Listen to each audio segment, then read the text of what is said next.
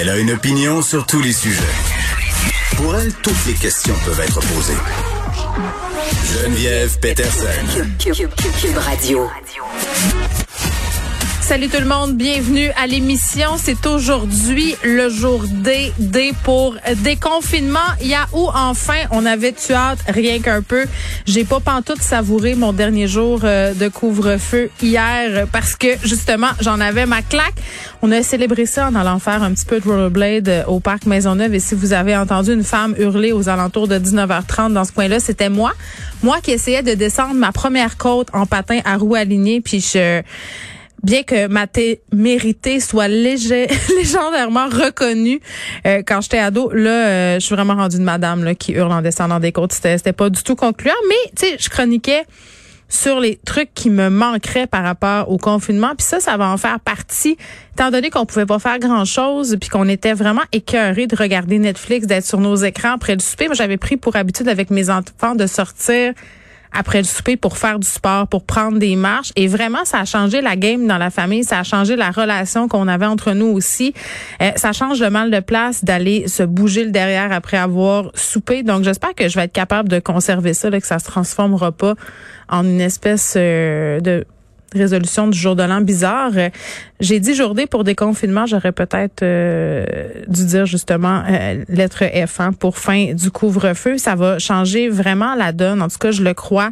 On était tanné, puis ironiquement, on est encore euh, au-dessus de 400 cas aujourd'hui au Québec, 419 cas. Moi, j'aurais aimé ça qu'on soit un peu en bas de ça aujourd'hui, ça nous aurait en quelque sorte un peu rassuré. Ça nous aurait dit bon ben on s'en va vraiment à la bonne place. Je pense pas que c'est inquiétant. Là. Ceci dit, je dis pas ça pour capoter pour rien, mais quand même 419 cas, 4 décès supplémentaires, les hospitalisations qui sont encore à la baisse. Euh, donc, ça reste encourageant, mais faut rester prudent. Et tu sais, je parlais du couvre-feu.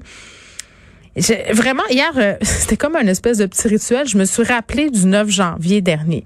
Premièrement, je voir c'était quand le couvre-feu était entré en vigueur. C'était flou pour moi dans le temps. Il me semble que ça faisait tellement longtemps euh, qu'on était plongé. Et rappelez-vous, au départ, là, c'était pas supposé être pour euh, grand nombre de jours. Là. C'était supposé durer quelque chose comme deux, trois semaines. Euh, ça a duré des mois. Puis, je, le répète encore, le mot d'entendre mon fils de six ans s'inquiéter du fait qu'on se fasse arrêter par la police si on était dehors, justement, après le souper, passé 8h30 ça avait quelque chose de profondément surréaliste. J'aurais jamais pensé voir ça au Canada, au Québec. Euh, c'est des trucs euh, qu'on associe habituellement aux pays qui sont en zone euh, de guerre.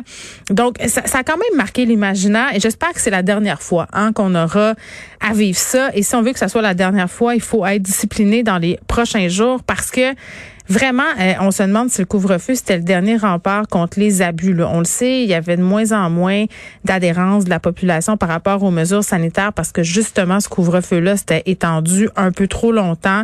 On était tannés, le beau temps est arrivé, on avait envie de revoir nos proches, nos amis, notre famille. Euh, puis j'entendais... Euh, quelques commentateurs s'inquiétaient du fait que les jeunes allaient assurément virer fou. Là. Ça nous a pas aidé de voir les images de la plage d'Oka et autres facilités ces derniers jours, mais euh, je pense pas que ce soit seulement l'apanage des jeunes d'avoir l'idée d'organiser des méga parties en se sacrant des mesures de santé publique, en se foutant des mesures sanitaires. J'ai l'impression que depuis le début de la pandémie, là, des dérapages, on en voit euh, et on en voit dans les catégories de gens de tous les âges. J'ai vu des gens avec des cheveux gris s'en foutre des mesures sanitaires je vu des gens avec des cheveux gris aller dans les manifestations et dire euh, fuck le go. Ça, euh, on l'a vu aussi.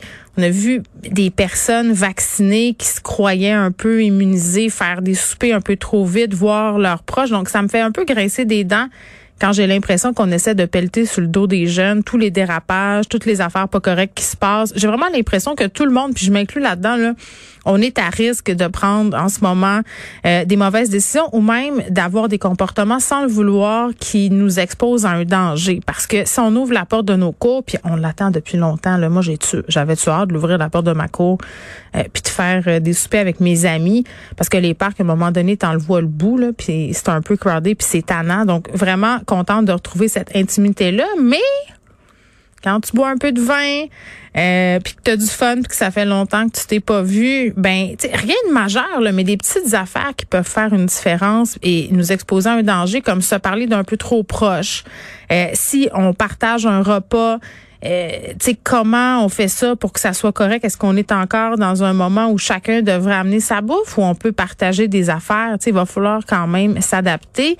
Et quand on nous dit de faire preuve de gros bon sens, je pense que tout le monde en ce moment, là, personne veut euh, s'enligner vers une quatrième vague et repère des privilèges. Mais en même temps, se fier sur le gros bon sens, je trouve que ça va bien à 8h30 le soir, là, quand on commence à souper, mais vers 10, 11 heures, quand on commence à être un petit peu chaud d'ail,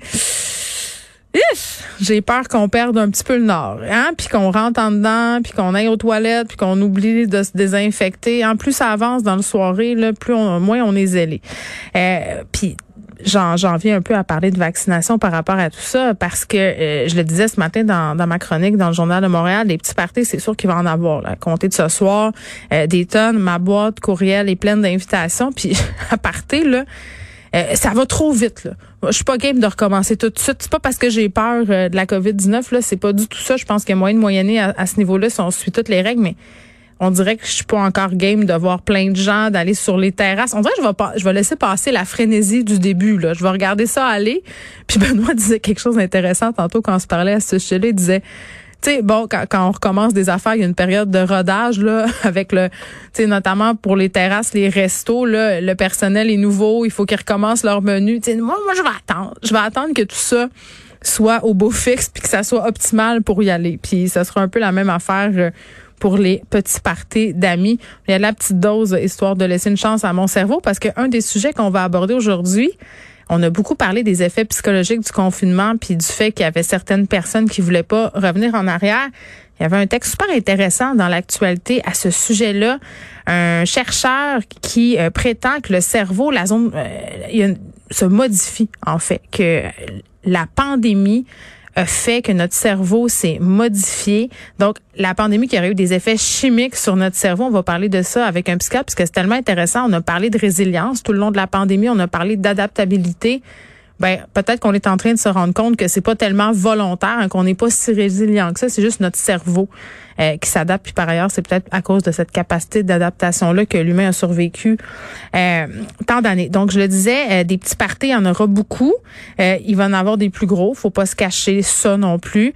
fait qu'il faudrait peut-être accélérer la deuxième dose. Puis à cet effet-là, on est supposé avoir des informations dès la semaine prochaine là, parce qu'on va raccourcir le délai entre les deux doses de vaccination. Christian Dubé est supposé nous revenir euh, avec ça la semaine prochaine. Puis hier, je vous disais, c'est un peu mêlant euh, ce qu'on a le droit de faire puis ce qu'on n'a pas le droit de faire euh, en ce moment parce que bon, il y a des zones de couleur, il y a des dates qui sont différentes si on se trouve à Montréal ou ailleurs en région. Là, juste pour qu'on fasse une petite récapitulation, là, j'ai un petit tableau devant moi, un beau petit tableau bleu là, du gouvernement. les terrasses, évidemment, ouvrent aujourd'hui. Je pense que tout le monde le sait. Palier rouge, orange, deux personnes avec enfants mineurs de résidences différentes ou occupants de une résidence par table. En palier jaune, ce sera les occupants de deux résidences par table. Ça, c'est pour les terrasses. Après ça, rassemblement extérieur permis sur les terrains privés et les balcons. Là, c'est la fameuse question que je posais hier. Huit personnes de résidences différentes ou occupants de deux résidences différentes avec distanciation de deux mètres. C'est dire qu'on peut être plus que huit si on vient de deux adresses euh, différentes. C'est la levée aussi des interdictions de déplacement entre les régions. Bon, moi, euh, si je veux faire un peu de moi juste, ça, ça allège pas ma souffrance de pas voir ma mère depuis un an parce que je vais pas aller au Saguenay aller-retour, c'est 5h30 de route. Et l'allègement, évidemment, des règles pour les grandes salles intérieures et les stades extérieurs ayant des places fixes assignées d'avance, donc 2500 personnes maximum euh, en plusieurs zones indépendantes euh, de 250 personnes. Ça, c'est pour le petit tableau du gouvernement. Et avant qu'on s'en aille parler à Nicole Gibault, faut absolument que je vous parle de William Amos. Vous vous souvenez, euh, c'est ce député qui avait été euh, pris sur le fait d'être nu hein, devant son écran d'ordinateur lors d'une période de questions de la Chambre des communes. Euh, député de Pontiac, Monsieur Amos, qui s'était défendu en disant, ben je revenais de courir, euh, je voulais pas parce qu'il y a un protocole là, quand on, on est en chambre, il faut s'habiller comme du monde, donc je voulais pas arriver avec mon linge de cours, je me suis changée et je m'étais pas rendu compte que ma caméra était demeurée ouverte. Donc ça avait fait quand même, ça avait fait le tour du monde là, puis j'avais envie de dire pauvre monsieur Amos parce que bon cette séance-là était pas publique, c'est quelqu'un puis on sait pas encore c'est qui euh, qui a fait euh, fuiter la photo euh, dans différents médias puis ça a été très humiliant, j'en doute pas pour monsieur Amos qui s'est excusé avec un grand flegme. Mais là Monsieur Amos se retrouve une autre fois. C'est là où je comprends moins là, dans, une position compromettante. pendant une autre séance à la Chambre des communes, il a été surpris en train d'uriner dans une tasse. je niaise pas là à peine un mois après. Euh, il se fait pogner à uriner dans une tasse, euh, se défend encore et s'excuse en disant qu'il ne savait pas que sa caméra était allumée. Je, je, je, sais pas s'il faut rire. en même temps, j'ai le goût de rire. Il y a un concept freudien qui s'appelle l'acte manqué, là. Ça, c'est, c'est un acte que tu fais euh, consciemment, tu sais, euh, mais qui traduit l'expression d'un désir inconscient. Alors, c'est quoi le désir inconscient du député Amos? Il devrait peut-être euh, aller s'allonger sur un divan rendu là, parce que, bon, ça fait beaucoup d'actes manqués en peu de temps. D'ailleurs, réagit en disant qu'il irait chercher le support approprié. Puis là, je me demande, c'est quoi le support approprié quand tu pisses dans une tasse? de quel support tu as besoin? Je pense que le support euh, dont tu as besoin, Monsieur Amos, c'est de support informatique.